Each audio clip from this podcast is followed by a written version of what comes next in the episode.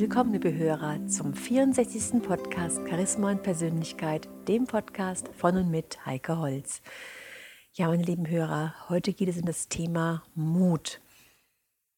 Was ist eigentlich Mut?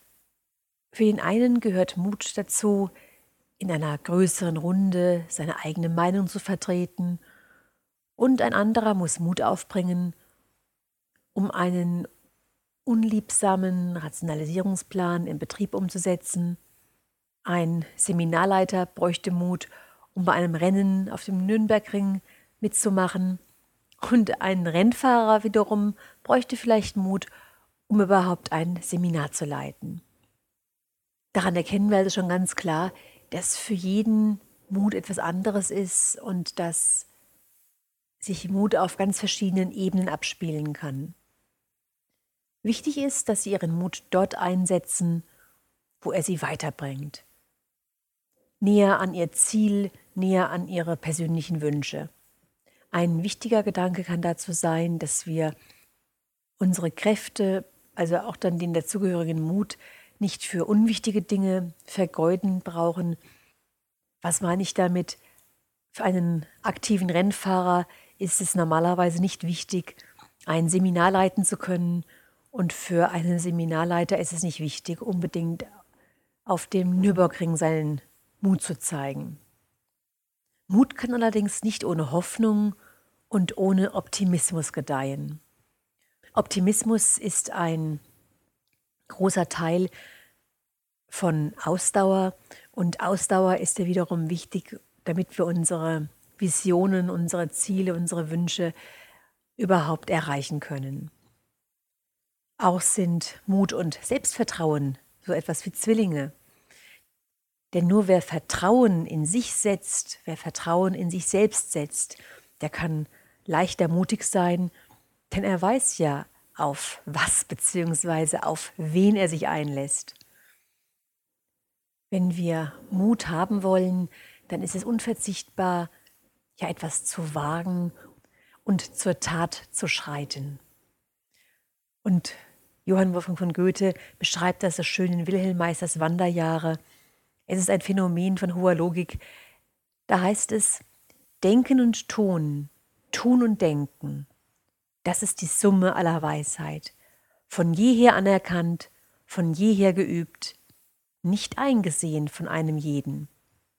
Beides muss wie Aus- und Einatmen sich im Leben ewig hin und her bewegen, wie Frage und Antwort, sollte eins ohne das andere nicht stattfinden.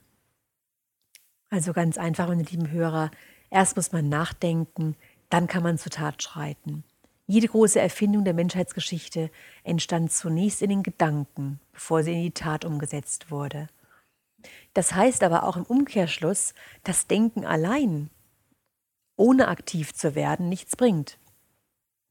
Im ersten praktischen Schritt haben Sie sich Ihr Ziel gesetzt, Ihren persönlichen Wunsch herauskristallisiert und dann haben Sie Energie in die Planung Ihres Wunsches investiert, indem Sie darüber nachgedacht haben. Sie haben sich Gedanken darüber gemacht, welche Vorbilder Sie Ihrem Ziel näher bringen könnten. Vielleicht haben Sie sich auch überlegt, welche neuen guten Gewohnheiten Sie sich aneignen können. Und jetzt heißt es, aktiv zu werden. Denn wenn Sie nicht ins Handeln kommen, wird nichts passieren. Und wenn sie richtig motiviert sind, dann kann es sogar auch sein, dass sie auf liebgewonnene Gewohnheiten verzichten. Und in ihrem Unterbewusstsein geht es jetzt richtig los. Und wenn sie zur Festigung der ganzen Sache das Ganze noch schriftlich manifestieren, dann strebt ihr Unterbewusstsein automatisch die Verwirklichung an. Vielleicht haben Sie auch bei anderen schon beobachtet, oder Sie wissen es auch eigene Erfahrung, dass sie von einer Idee Feuer und Flamme waren, aber bis heute haben sie nichts unternommen. Sie selbst haben sich etwas vorgenommen, es hat aber doch nicht gemacht. Hier ist herausgefunden worden, wenn Sie nicht innerhalb von 72 Stunden begonnen haben, Ihr Vorhaben umzusetzen, so sinkt die Wahrscheinlichkeit der Realisierung auf ein Prozent. Ja, und dieses Wissen, meine lieben Hörer, sollten Sie sich zunutze machen. Alles, was Sie vorhaben, alles, was Sie unbedingt umsetzen wollen, beginnen Sie innerhalb von 72 Stunden, kommen Sie innerhalb von 72 Stunden ins Handeln und das hat dann 99 Prozent Aussicht auf Erfolg. Und da werden Sie überrascht sein, wie viele Vorhaben und Vorsätze sich tatsächlich verwirklichen lassen. Und das gilt natürlich für private Vorhaben ganz genauso wie für berufliche Pläne und entsprechende Entscheidungen. Wenn wir jetzt schon darüber sprechen, dass das, was wir anpacken, eine Aussicht auf Erfolg haben soll, wenn wir uns jetzt darüber Gedanken machen, über das Thema Mut und zur Tat schreiten und überhaupt die Aussicht auf Erfolg zu haben, da wurde von dem bekannten Autor Malcolm Gladwell die Frage gestellt, was ist der Unterschied zwischen Erfolg und Nichterfolg? Und er machte sich auf die Suche nach Antworten und fand dabei ganz verblüffende Studien.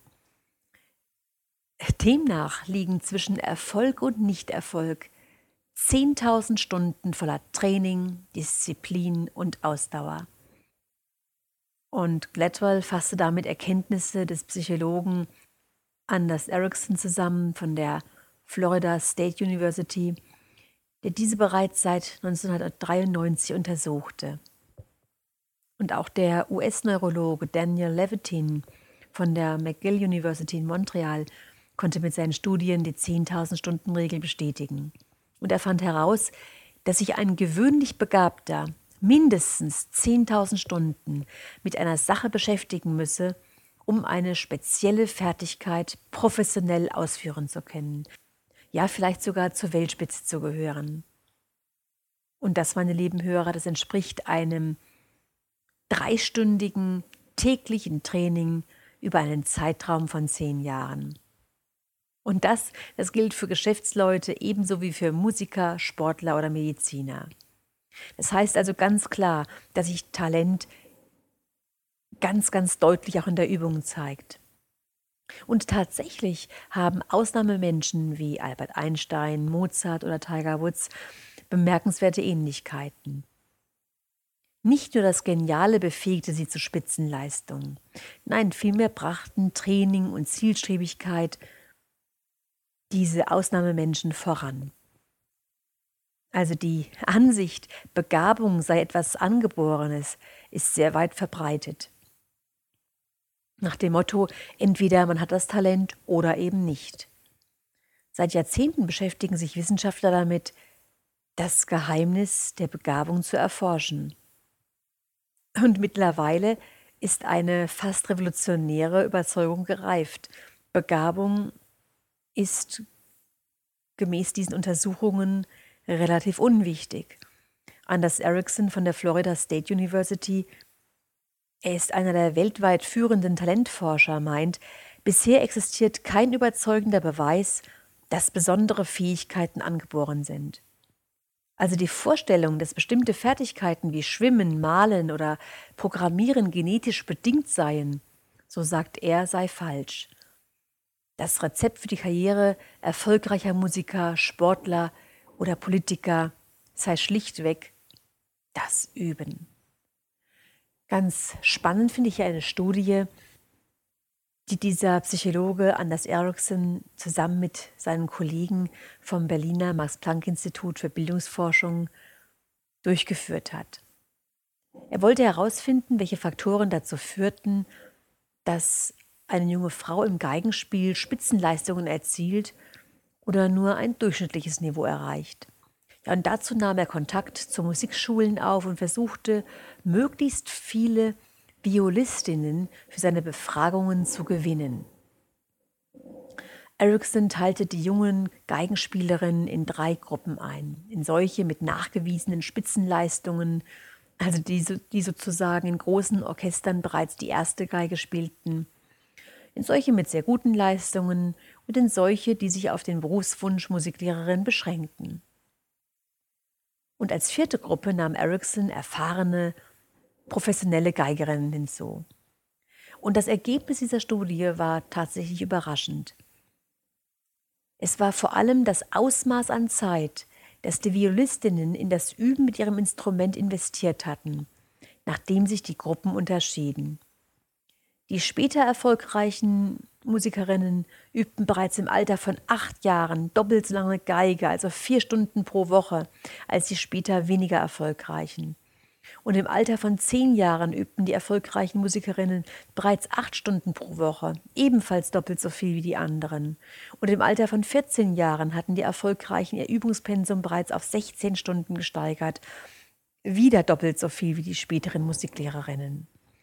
Die Spitzenmusikerinnen hatten somit bis zum Alter von 20 Jahren bereits mehr als 10.000 Stunden mit ihrem Instrument gespielt, während es die Musiklehrerinnen nicht einmal auf 5.000 Stunden brachten.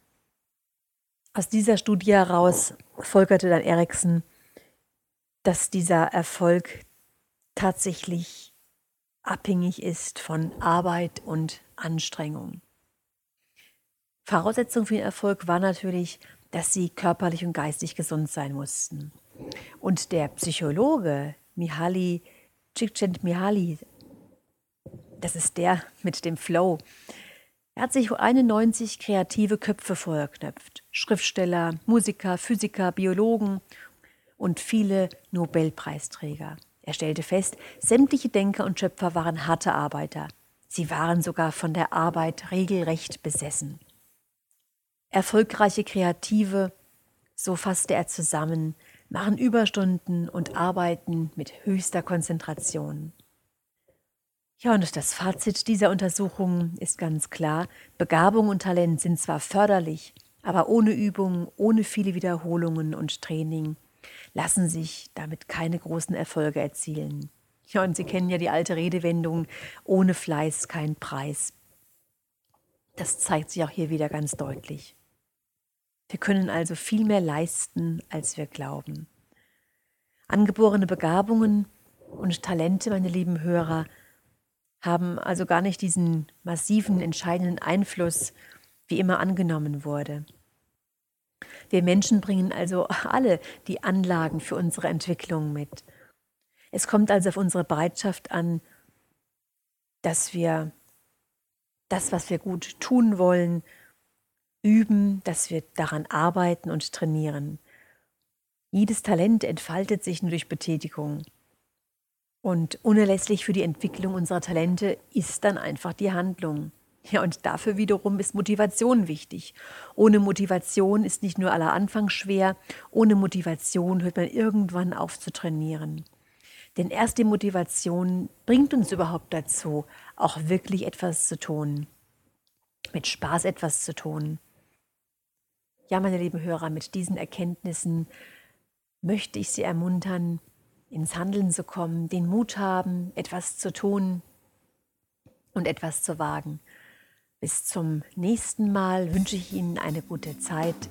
Ihre Heike Holz.